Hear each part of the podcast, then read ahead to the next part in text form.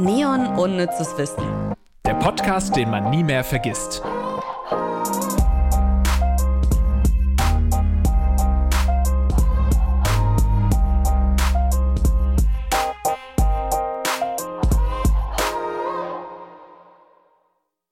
Okay, wir sind beide wieder da. Es ist Donnerstag. Yes. Wir sind am Start. Yes. Und Lars, ich hätte es gerade schon fast wieder vergessen. Während du mir gerade noch einen Kaffee gemacht hast, habe ich natürlich noch drüber nachgedacht, aber jetzt schon wieder ganz vergessen, innerhalb von ein paar Minuten, dass du eine Bestrafung machen musst. Also los. Genau, weil ich in der letzten Folge, wer es nicht gehört hat, äh, das Quiz ähm, nicht korrekt beantworten konnte und Ivy hingegen schon, habe ich die Bestrafung bekommen, alle unsere Planeten dieses unseres Sonnensystems aufzulisten. Und zwar auch ähm, ab Sonne. Ab Sonne in der richtigen Reihenfolge. Okay. Also wir kennen alle natürlich den äh, Lernsatz, aber welcher von den beiden war es jetzt? Es gibt ja neun und dann so. Ich fange an. Nach der Sonne. Komm, wenn das jetzt gleich falsch ist, natürlich. nicht. Merkur, Richtig? Venus, Richtig? Erde, Ja? Mars, Jupiter, Mhm. Saturn, Richtig? Uranus, Mhm. also früher war es ja unsere neun Planeten, unsere, unsere Nachthimmel. Uranus, Neptun. Richtig. Oh, und das war's. Das war's. Und weißt du noch, wie groß im Vergleich Pluto ist? Zu einem Kontinent auf der Erde? Das hatten wir in der Folge am Montag. Pluto ist so groß wie Südamerika. Richtig! Ha! Wow. Genial, Ey, was, oder? Was ist das? Das ist ja verrückt. Oder? Also ich bin ein bisschen stolz. Ich bin auch stolz Es auf ist so, zu, ne, es gibt ja, also wer das noch nicht kennt, eigentlich die meisten kennen es ja, es ist ja dieser Merksatz, mein Vater erklärt mir jeden Sonntag, früher hieß es unsere neuen Planeten, aber weil ja Pluto nicht mehr da ist, ist es jetzt, mein Vater erklärt mir jeden Sonntag unseren Nachthimmel. Das wusste ich zum Beispiel noch nicht. Den ganzen äh, Merksatz Also nicht? doch, doch, den so. Mhm. Merksatz schon, aber unsere neuen Planeten. Aber dass es jetzt eine Alternative gibt für den Nach also Gibt für es. ohne Pluto. Aber du hast gesehen, es verwirrt mich viel mehr, als wenn ich einfach den alten gelernt hätte und dann gesagt aber hat hätte, doch funktioniert. P ist weg. Hat doch funktioniert. Geil. Hättest du es auch geschafft? Ja, na klar. Klar, wir sind. Universum-Freaks. Klar. Weil ich so ein äh, Universum-Freak bin, ähm, habe ich mal einen Test gemacht auf Watson. Der, der universelle Kannst du Astronaut werden Test oder Astronautin.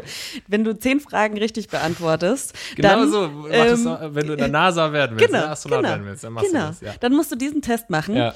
Wie meint es ausgefallen ist, das sage ich dir, Lars, nachdem du ihn jetzt gemacht hast. Ich werde dir nebenbei ein bisschen was über, wie wird man Astronautin, erzählen. Und du musst nebenbei, das heißt, du hast erschwerende Umstände, es tut mir leid, äh, musst du diesen Test machen. Und ähm, ich werde sehr sauer sein, wenn du besser bist als ich. Aber kleiner Vorschlag, ich mache den Test, hör dir aber nicht zu. Nein, ich frage dich dann auch noch zu dem ab. Ja, Vielleicht, klar. das Ding ist, das, was ich dir erzähle, hilft dir bei dem Test. Ach du Scheiße, ja gut, Ja? dann höre ich dir erstmal zu und sag dann, ach so, ich sollte Ja, den ja, Test. aha. Nein, okay, wir kriegen das hin, ich mache das parallel und bin multitaskingfähig. Wäre ich noch mal jung, würde ich mich richtig anstrengen und äh, gerade in den naturwissenschaftlichen Fächern ein bisschen loslegen. Die sogenannten MINT-Fächer, die braucht man nämlich, um Astronautin zu werden. Also in den Bereichen Wissenschaft, Technologie, Mathematik und Ingenieurswesen ähm, muss man sehr, sehr gut sein. Wer sich bei der NASA bewirbt, der muss eine amerikanische Staatsbürgerschaft besitzen. Das ist schon mal was, was ich aufweisen würde, aber der Rest halt nicht mit den, den Master in den Bereichen Wissenschaft, Technologie, Mathematik oder Ingenieurswesen. Habe ich nicht. Ähm, und zwei Jahre Berufserfahrung auf einem dieser Gebiete oder mindestens 1000 Stunden Flugerfahrung als kommandierender Pilot einer Strahl, eines Strahlflugzeugs oder Astronautenanwärterposition. Also schon allein das, 1000 Flugstunden ist, ist ordentlich. Und man muss noch einen physischen Ausdauertest mit spezifischen Anforderungen bestehen und bis zu 46 Jahre alt sein. Also man darf nicht älter als 46 sein. Auch da hätte ich jetzt noch ein bisschen Zeit. Englisch sprechen, gesund sein, volle Sehkraft besitzen. Ähm, bin ich auch raus. Auch korrigiert durch äh, Refraktionschirurgie ist auch eine Option. Und keine psychischen Störungen haben. Ich glaube, da sind wir auch beide raus, Lars. Ciao. Ich muss mich leider davon verabschieden.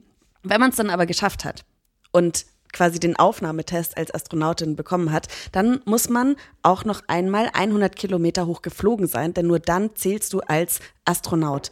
Die internationale, der internationale Luftsportverband Fédération Aeronautique International, FAI, der hat festgelegt, dass ein Mensch mindestens eine Höhe von 100 Kilometern erreichen muss, um als Astronaut anerkannt zu werden. Okay, ganz kurz, ey, jetzt kommt hier schon eine Frage, wo du wirklich schon die Antwort äh, geliefert hast gerade. Ja, dann hast du Glück. Ach du Scheiße, jetzt muss ich. Nein, aber ich muss, Ach ich so, weiß du musst wirklich, ich aufpassen, muss ja, überlegen, ja. ob du es wirklich gesagt hast oder nicht. Äh, äh, ob ich es verstanden habe, was du gesagt hast, ob ich es noch weiß. Dann überleg gut. Okay. Ähm, aber ähm, das wird nicht von allen so eingehalten. Zum Beispiel das US-amerikanische Militär, das verleiht beispielsweise schon ab einer Höhe von 80 Kilometern die begehrten Astronaut Wings. Das ist ein Abzei Abzeichen, was man bekommt. Was war das denn? Eine falsche Antwort von, von mir Ach so, parallel. Lars zuckt hier zusammen und hört mir nicht zu. Ich hoffe, ihr da draußen hört mir zu, weil ich fand es wirklich echt interessant. Äh, bis vor kurzem gab es auch äh, die Commercial Astronaut Wings äh, für kommerzielle Raumflüge, weil die NASA Anreiz zur privatwirtschaftlichen Raketenforschung schaffen wollte. Und heute ist es allerdings so, nach den neuen Zulassungsbedingungen der FAA, die an dem Tag, an dem Jeff Bezos in den Weltraum flog, zum ersten Mal seit 17 Jahren geändert wurden, qualifizieren sich nur Besatzungsmitglieder, die mindestens 50 Meilen über der Erde geflogen sind und während des Fluges Aktivitäten gezeigt haben, die für die öffentliche Sicherheit wesentlich waren oder zur Sicherheit der bemannten Raumfahrt beigetragen haben, für die FAA-Zulassung als kommerzieller Astronaut. Einfach viel zu krass. Und eine, eine exakte Zeitangabe, wie lange die Ausbildung zum Astronauten dauert, die gibt's nicht. Dies hängt wohl aber auch mit den diversen Faktoren und Voraussetzungen zusammen, die ein Kandidat mitbringt. Die NASA gibt auf der Webseite zumindest an, dass die Teilnahme am Grundausbildungsprogramm etwa zwei Jahre dauert und daran anschließend erfolgen dann weitere auf die jeweilige Mission abgestimmte Schulungen. Also so an sich die Ausbildung sollte, sollte machbar sein, aber die zehn Jahre Studium, die du halt vorher machen musst, um irgendwie einen Master in vier verschiedenen Fächern zu haben, nicht so geil. So, ich wäre fertig mit, wie wird man Astronaut und was braucht man für Anforderungen. Lars ärgert sich. Bei Frage, wie viel bist du? Acht. Acht? Mhm. Okay. Soll ich noch weitermachen? Ja, ja, mach weiter. Ist aber auch fies. Also, sorry. Ich, ich wollte mal ein bisschen hier, ein bisschen Spice hier reinbringen in die neue Staffel. Mann! Ich weiß ehrlich gesagt übrigens auch nicht, woher meine Faszination oder mein krass großes Verlangen, Astronautin zu werden, herkommt. Es ist natürlich auch jetzt so ein super surreales Verlangen. Das wäre so, was wärst du gerne geworden? Vielleicht kommt das auch mit der Quarterlife Crisis, dass man sich denkt, oh Mann, warum mache ich Podcasts? Warum bin ich nicht im Weltraum und äh, bekomme Astronaut Wings verliehen? Würdest du Astronaut werden, Lars Erik Paulsen? Nein. Wie viele Punkte hast du? Wie viele Fragen hast du richtig von Ich zehn? habe nur fünf von zehn richtig. Ich habe leider nur vier von zehn. Oh, was vier von Ich dachte, du hattest sechs von zehn. Hatte ich falsch in Erinnerung. Nein, ich ja, habe nur ist ja vier genial. von zehn. Dann bei, ich. bei mir sagt's, hm, vielleicht überlegst du dir das mit dem Astronautenberuf noch einmal, weil bei deinem aktuellen Wissensstand wirst du wohl nicht lange im All Oh überleben. nein, Ivy, aber ich bin schon auf dem Weg dahin. Nicht schlecht, nicht schlecht. Du weißt schon einiges, aber vielleicht solltest du noch ein paar Jahre büffeln, bevor du dich als Astronaut bewirbst. Ja, ich habe diesen Test gemacht, der natürlich sehr ähm, ausschlaggebend für den Berufseinschlag des Astronauten ist. Könnt ihr alle mal machen auf watson.de. Ja, und Oder danach waren meine. watson.ch in dem Oh, Fall. Ja, watson.ch, okay. Ja, es hat meine, meine Träume zerstört. Aber nichtsdestotrotz. Da waren ja auch Schätzfragen dabei, da brauchst du dich nicht schlecht fühlen. Ich glaube, du kannst es immer noch schaffen. ja? Ja. Förderst Aber- du mich? Bist du Unterstützer? Nein. Okay. Schade. Ich will nur auf eine Sache eingehen, die du gerade gesagt hast, dass du so dringend äh, Astronautin werden wolltest. Also ich war ja auch immer begeistert vom Weltall. Komischerweise habe ich aber nie so wirklich, äh, auch bis heute nicht gesagt, oh, wäre ich mal Astronaut geworden. Eigentlich ist es nie was für mich. Ich finde es ja auch mal ein bisschen, im Endeffekt ist es ja auch wahrscheinlich wahnsinnig gruselig. So, du musst ja auch echt eine Angst überwinden, da in so einen Space, äh, so eine, eine Rakete Aber Lars, du weißt doch, ich bin Adrenalin-Junkie. Das stimmt, man kennt dich mit dem, mit dem Red Bull-Trikot über Deutschland segeln mit so Wingsuits Ja. über Hamburg. Also wenn ihr mal ein Wingsuit über Hamburg fliegen seht, ist War es ein wahrscheinlich Flugzeug? War es ein Vogel? Nein, es war Space Ivy. Space Ivy ist wieder unterwegs. Nein, ähm, ich wollte nur sagen, was mich am meisten abgeschreckt hat, waren diese Aufnahmeprüfungen, diese ähm, G-Kräfte, die auf einen wirken. Also eine Frage hier in dem Quiz war auch, wie hoch war die G-Kraft beim Start ähm, von so einem äh, Raumschiff. Äh, beim Space Shuttle zum Beispiel waren es 3G. Oh, das geht ja. das geht ja. Ich habe einfach das Dreifache. Ja, viel gestellt. besser als 5G auf jeden Fall. Ja, ja. Ich habe 3G, äh, beziehungsweise 3G. Und das, wenn, wenn du diese Videos siehst, wo dann die Astronauten so langsam wegnicken, weil einfach zu viel G-Kräfte auf sie wirken, das war der Grund, warum ich gesagt nee, danke, Alter. Und diesen Zentrifugen, Alter, wenn du da so rumgeschleudert wirst, sorry, ciao. Ja, das hätte ich vor ein paar Jahren noch gekonnt, aber mittlerweile wahrscheinlich auch nicht mehr, weil so selbst in so Freizeitparks diese, oder auf dem Jahrmarkt, ne, das, was sich nur im Kreis dreht, geht nicht mehr. da wird mir einfach kotzübel. Also es ist jetzt hiermit offiziell, ich werde wohl keine Astronautin mehr und Watson sagt das auch und du unterstützt mich nicht. Also was bleibt mir anderes übrig, Ja. als mir einmal die Geschichte der Raumfahrt anzuschauen und zu denken, krass, was in so kurzer Zeit ähm, und zwar in, in ja, nicht mal 100 Jahren passiert ist. Das haben wir euch mal ein bisschen zusammengeschrieben und ich erwarte jetzt hier so eine Sci-Fi-Musik drunter. Äh, lieber Spiele ich Alex. dir ein? Achso. Nein, du machst gar nichts hier. Alex, danke, dass du wieder auch am Start bist. Unser Audioproduzent, ähm, der in Österreich sitzt tatsächlich ähm, und so einen wunderschönen äh, Dialekt auch hat. Servus. Vielleicht, wenn wir irgendwie, vielleicht musst du uns mal wieder, hier, sprich jetzt mal, äh, sag irgendwas, jetzt. Servus. Ich oder Alex? Nein, Alex, ich spreche mit, ich sprech mit dem Zukunft-Alex, der diese Folge schneidet oder sich, sie produziert und dann hier irgendwas einbaut. Okay, jedenfalls will ich jetzt hier ein bisschen epische äh, Sci-Fi-Musik und ihr bekommt eine Mini-Geschichte der Raumfahrt von uns. Schön. 1957 war der erste Satellit im All und auch der erste Hund. Am 4. Oktober wird von der UdSSR der Satellit Sputnik 1 gestartet. Er umrundet die Erde etwa 1400 Mal und sendet Töne, die auf der ganzen Welt empfangen werden können, je nachdem, wo sich Sputnik gerade befand. Nur einen Monat später, am 3. November, schickt man die Hündin Laika mit Sputnik 2 ins All, um herauszufinden, ob ein Lebewesen Startlandung und den Aufenthalt im All und in der Schwerelosigkeit überleben würde. 1958 wird die NASA gegründet, also die National Aeronautics and Space Administration. 1959 fliegt dann die erste Sonde zum Mond von der UdSSR. Das sagen wir immer so ein bisschen dazu, weil da ist natürlich ganz groß Space Race. Wer ist zuerst im Weltall, wer ist zuerst auf dem Mond? 1960, ein Jahr später, gibt es dann den ersten schlimmen Unfall der Raumfahrt. In Baikonur, dem Weltraumbahnhof in Kasachstan, explodiert bei Tests am 24. Oktober eine vollbetankte Rakete. Rund 150 Menschen kommen bei diesem Unglück ums Leben. Interessanterweise habe ich davon, obwohl ich Raumfahrt-Fan bin, noch nie gehört. Man hört immer nur von, was in der NASA so schief lief und Apollo 13 und so. 1961 dann war der erste Mensch im Weltall. Zum ersten Mal in der Geschichte der Menschheit verlässt ein Mensch den Planeten und hält sich im Weltall auf. Am 12. April 1961 schickt die UdSSR den Kosmonauten Juri Gagarin in der winzigen Raumkapsel Vostok 1 in eine Umlaufbahn um die Erde. 108 Minuten und eine komplette Erdumrundung später kehrt die Kapsel zur Erde zurück. Juri Gagarin wird als Held gefeiert. 1963 folgte dann die erste Frau im All. An Bord von Vostok 6 startet Valentina Tereshkova am 16. Juni von Baikonur zu einer fast drei Tage dauernden Reise ins All und umkreist die Erde dabei 48 Mal. Dabei ist sie die erste Frau im Weltall. 1965 äh, schaffen sie es dann bis zum Mars. Die erste Sonde landet auf dem Mars. 1969 dann der erste Mensch auf dem Mond.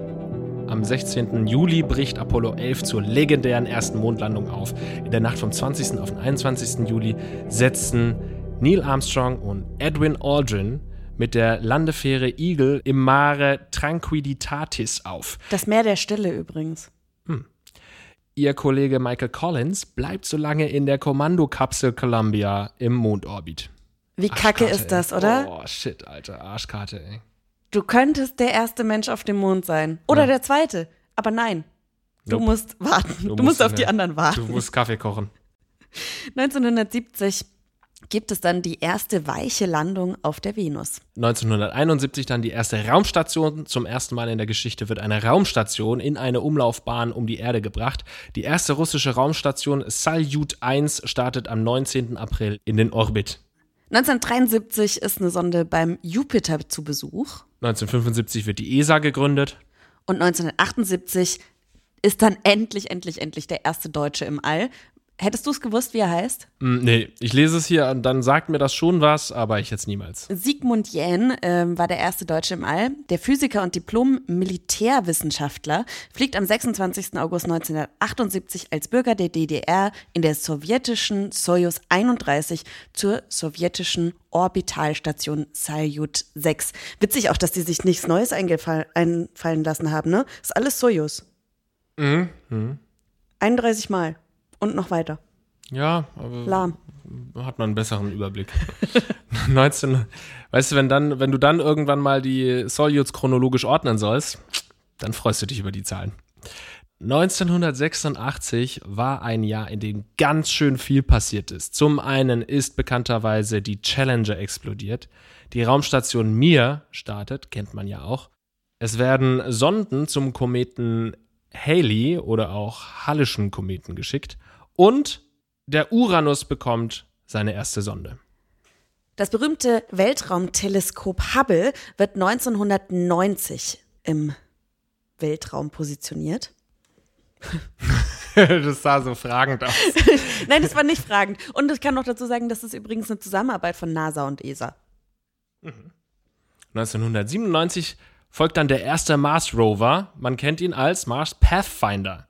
Der landet auf dem roten Planeten. Zum ersten Mal fährt ein ferngesteuertes Roboterauto auf der Oberfläche eines anderen Planeten herum. 1998 wird dann das erste Teil der ISS, der Internationalen Raumstation, International Space Station, in die Umlaufbahn geschickt. Und 2001 folgt dann der erste Weltraumtourist, Dennis Tito heißt er, und der besucht die ISS für sechs Tage lang. Das wäre vielleicht noch eine Option für mich, Weltraumtouristin, aber dafür müsste ich richtig viel Geld verdienen. Hm. Meinst du, es wird nicht günstiger irgendwann mal? Ein Sonderangebot. Sonderangebot. War das auf Urlaubspiraten oder ja, so? Ja, genau. Geil. Ja, ich, ich, ich gebe die Hoffnung nicht auf. 2004 ähm, geht es weiter mit Mars Rovern und zwar Spirit und Opportunity landen auf dem Mars. 2005 dann die erste Landung auf einem fremden Mond, am 14. Januar nämlich. Da landet die ESA-Sonde Huygens. Oder was würdest du Huygens? sagen? Ich weiß es Huygens. nicht. ESA-Sonde Huygens erfolgreich auf Saturnmond Titan. 2006 hat das Sonnensystem dann nur, ihr habt die erste Folge ja gehört, oder haben wir in dieser Folge gesprochen? oh Gott. Irgendwann haben wir es ah, gesagt. Wir haben es irgendwann gesagt. Nur noch acht Planeten. Pluto wird der Status als Planet aberkannt und von nun an nur noch als Zwergplanet bezeichnet. Ich hatte das nicht im Kopf, dass es so lange schon her ist. 2006, ja, ich auch nicht. krass. 2012 setzt dann ein Mars Rover mit neuartigem Landesystem auf dem Mars auf. 2015 dann auch, glaube ich, in Zukunft krasses äh, Datum für die Raumfahrt. Am 21. Dezember 2015 gelang es dem amerikanischen Raumfahrtunternehmen SpaceX zum ersten Mal eine Raketenstufe der Falcon 9 Trägerrakete nach ihrer Mission wieder auf der Erde zu landen. Das war schon ziemlich bahnbrechend. Ich kann mich noch dran erinnern, du? Ich mich auch, ja. Ich habe auch die Videos und so ähm, ja, mehrfach reingezogen. 2020 gelang es SpaceX dann mit der SpaceX DM2 den ersten bemannten Flug zur ISS durch ein privates Unternehmen durchzuführen. Also jetzt kommen so langsam die privaten Unternehmen. Ja. Die übernehmen so langsam das Business. Ne? Ja, das, das, ist echt krass. Die NASA, die ist ja auch darauf angewiesen, weil das einfach, und oder die ESA auch, ne? Das ist einfach viel zu teuer. Ja. Es ist viel zu teuer und die brauchen dann diese Elon Musks und wie auch immer sie alle heißen, damit das irgendwie finanzierbar ist. Ja, Ganz ehrlich, wenn ich so eine Milliardärin wäre, dann würde ich das auch machen. Hm, ja, ich weiß nicht. Also es ist. Also erstmal würde ich Menschen helfen. Ja. Und dann. aber die haben genug, um beides zu machen. Das ja. ist ja das Absurde. Ja, das eine kann das andere natürlich auch bewirken. Ne? Ähm, ja, es wird, äh, Touris in den Weltraum schießen hilft jetzt Touris nicht, den Hunger nicht, zu bekämpfen. Nicht, das nicht. Aber die Forschung generell mhm. meine ich daran natürlich. Aber es wird immer schwerer für Länder, ähm, den Bevölkerung zu verklickern. Ja, ich stecke hier übrigens Milliarden jetzt in ähm, Space äh, Y, Space Z und was weiß ich, weil man eben sagt, naja, wir haben halt auch genug Probleme auf der Welt und könnt ihr euch nicht darum kümmern. Deswegen ist es natürlich ähm, bei privaten, deswegen sind private Unternehmen da natürlich gern gesehen. Voll. Ey, ich habe Ich habe jetzt eine Frage, Lars, weil ich habe noch ein bisschen unnützes Wissen tatsächlich zum Thema Raumfahrt. Wollen wir das noch rausballern und dafür Kostenlos. einfach ein bisschen einfach kostenlos rausballern? Ja. Weil ich fand es alles so spannend. Ich konnte mich nicht entscheiden, was hier in diese Folge darf und was nicht. Weil ich fand die Geschichte der Raumfahrt irgendwie spannend, weil das ist natürlich jetzt nicht so dieses klassische unnütze Wissen, wo man sich denkt, was? Aber ich fand es trotzdem spannend. Äh, machen wir sehr gerne, Okay. weil wir sind einfach ähm, euch auch wahnsinnig dankbar, dass ihr noch am Start seid, nach all diesen Staffeln hier wieder bei Unnützes Wissen dabei seid. Und deswegen gibt's jetzt kostenlos noch ein paar Fakten obendrauf.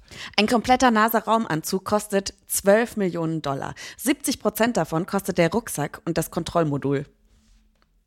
Rucksack ist wahrscheinlich auch eine leichte. Ja. Rucksack. Das ist halt der Rucksack. Es dauert 45 Minuten, einen Raumanzug anzuziehen. Die Helme der Raumanzüge sind mit einem Klettverschluss versehen, wenn es die AstronautInnen juckt, dass man so den sich kratzen kann am Kinn. Ach, cool. Das ist echt ein, das ist wirklich ein geiler unnützer Fakt.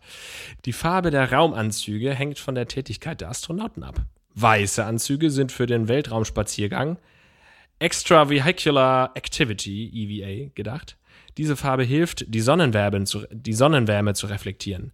Die orangefarbenen ACES-Anzüge, Advanced Cruise Escape Suits, werden verwendet, wenn die Astronauten von der Erde abheben oder auf die Erde zurückkehren. Die Farbe macht es einfacher, sie überall zu sehen, besonders auf der See, auf der hohen Seesee. Man kann im Weltraum keine normalen Kuli benutzen. Normale Kulis funktionieren so, dass die Schwerkraft die Tinte an die Spitze zieht, sodass man schreiben kann. Das heißt, es muss ein, äh, die, die haben im Weltraum auf der ISS und so spezielle Stifte, die ohne Schwerkraft funktionieren. Das sind so kleine Sachen, über Das die ist macht man sich eigentlich, Ja. eigentlich gar keine Gedanken. Vor allem, das wäre so, das wäre so klassisch, dass man dann eine Crew so millionenfinanziertes Weltall schickt und die müssen dann irgendwie so Fakten eintragen oder gibt man denen halt ein paar Kulis mit und dann scheitert es nur daran, dass die halt, äh, dass die Kulis da oben nicht funktionieren. Fände ich wiederum witzig. Fände ich auch einen schönen Fakt. Wenn Irgendwann das, muss ja. es ja aufgefallen sein, dass Ja. es nicht funktioniert. Ja, so, oh, Oder die waren so schlau und haben sich vorher darüber Ja, Gedanken gemacht. Glaube ich aber nicht. Glaube ich, ich nicht. weiß es nicht. Ja, aber Bleistifte sind die Lösung eigentlich. Ja. Bis zum Jahr 2022 waren mehr als 627 Menschen im Weltraum. Auch so viele, hätte ich nicht gedacht. Ja, irgendwie. äh, Als ich es gerade gelesen habe, dachte ich, hm, ist das viel? Wundert's mich? Oder finde ich es wenig? Ich finde es irgendwie auch ein bisschen Hä? wenig. In, in nicht mal 100 Jahren? ja, aber ich dachte, dass die jetzt dauerhaft da irgendwie austauschen und dass da schon. Ich Mhm. hätte gedacht, mehr, ehrlich gesagt. Okay. Aber Ich bin ja auch blöd, offensichtlich. Ja, du hast immerhin einen Punkt mehr im Quiz als ich. stimmt. Der Mond riecht wie Schießpulver. Beim Verlassen des Mondes beschrieben die Astronauten der Apollo-Missionen, dass der Mondstaub nach Schießpulver riecht und sich extrem weich anfühlt. Die Wissenschaftler sind jedoch immer noch nicht ganz sicher, warum das so ist, denn die Zusammensetzung von Mondstaub und Schießpulver ist sehr unterschiedlich und Mondstaub besteht hauptsächlich aus kleinen Silikondioxid-Glassplittern. Alle Planeten des Sonnensystems wurden bereits von unbemannten Raumschiffen besucht. Hättet ihr gewusst, wenn ihr jetzt richtig gut aufgepasst hättet. Die internationale Raumstation ISS ist etwa so breit wie ein Fußballfeld. So. Und jetzt habe ich hier noch, ähm, Noch was? ich habe noch was. Das ich habe ja noch was, genial. das erzähle ich dir jetzt. Ähm, man könnte jetzt so manchmal meinen, und da haben wir jetzt auch gerade schon gesprochen, warum machen wir das überhaupt? Klar, Wissenschaft, ne? Vielleicht aber auch, um irgendwann Planeten auszubeuten, ganz blöd gesagt, und ähm, da, keine Ahnung, Diamanten abzubauen. Ähm, aber tatsächlich ist die Weltraumforschung auch für unser Leben hier auf der Erde total sinnvoll, weil da halt so Leute sich mal überlegen, okay, scheiße, wie funktioniert denn ein Kuli? Im Weltraum. Und die sich irgendwas überlegen, was hier halt es noch einfach nicht gibt und was es aber im Weltraum braucht. Und zwar gibt's ein paar Sachen, die es dann zu uns geschafft haben, zum Beispiel LED-Lampen. LED-Lampen gab's, gibt's nur durch die Raumfahrt. Der Erfinder ist äh, Nick Holonyak. Holonyak. Ähm, und der hat die 1962 für die NASA erfunden. Ähm, und die wurden tatsächlich für Gärtnern im Weltraum entwickelt. Fürs Gärtnern? Ja, fürs Gärtnern. Weil natürlich schauen die ja auf der ISS, die pflanzen da auch Dinge an und schauen, wie funktioniert das in der Schwerelosigkeit. Und dafür wurden LED-Lichtspots entwickelt. Und auch hat, haben bestimmt ganz viele von euch zu Hause Akkuwerkzeuge. Auf der ISS gibt es keine Steckdosen, wäre super unpraktisch, da mit einem Kabel irgendwie durch die ganze äh, Station durchzugehen, nur weil man mal einen Akkubohrer braucht. Und nur weil es die Weltraumforschung gibt, gibt es Akkuwerkzeuge. Unbelievable. Und noch was, was ihr auch alle in der Wohnung haben solltet, zumindest, Rauchmelder. Ursprünglich für die Raumfahrt in den 70ern entwickelt, ähm, sind das Ionisationsrauchmelder, die durch ihr breites Spektrum der Partikelerkennung sehr zuverlässig bei Rauchentwicklung auslösen. Das sind ja alles Beispiele, die wirklich im Alltag benutzt werden. Ja, und es gibt noch so viel mehr. Ja, ja. UV-Filter, Rettungsdecken, Silber- und Goldfolie. Alles, also was wir so haben, gibt es durch die Raumfahrt. Finde ich toll. Danke, Ra Raumfahrt. Vielen Dank. Ja. Ja, das ist ja schon, also das ist deswegen, weil wir es vorhin davon hatten und so, ist es sinnvoll, da irgendwie Geld zu investieren oder nicht. Ähm, das waren auf jeden Fall gute Argumente für die Investition, aber es gibt natürlich auch Kontraargumente. Aber die wollen wir jetzt hier in der Weltallfolge nicht. nicht äh, nee, nicht dafür gibt es keinen Raum. Ja. Wir sind sehr einseitig in unserer Recherche. Ach, Lars. Das hast du ganz toll gemacht, Ivy. Danke. Äh, hat ja heute die, die Sendung recherchiert, die ganzen Fakten recherchiert. Das war ihr Thema. Und ähm, wie ich finde, ihr könnt gerne mal jetzt in dem Moment applaudieren, auch wenn ihr gerade irgendwie in der U-Bahn sitzt und diese Folge hört. oh, bitte. Applaudiert oh, mal. Oh, wäre das geil. Und dann fragen euch die Leute, warum applaudieren sie. Und dann sagt ihr, ja, weil ich hier diesen coolen Podcast höre, ohne zu wissen. Also empfiehlt uns gerne euren Freundinnen und Freundinnen weiter.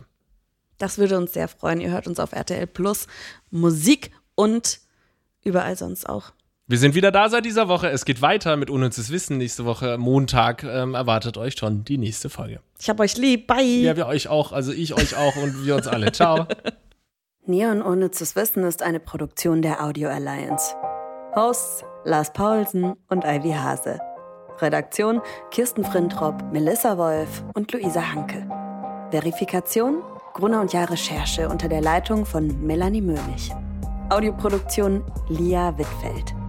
Titelmusik Alexander Weller. Redaktionsleitung Ivy Hase.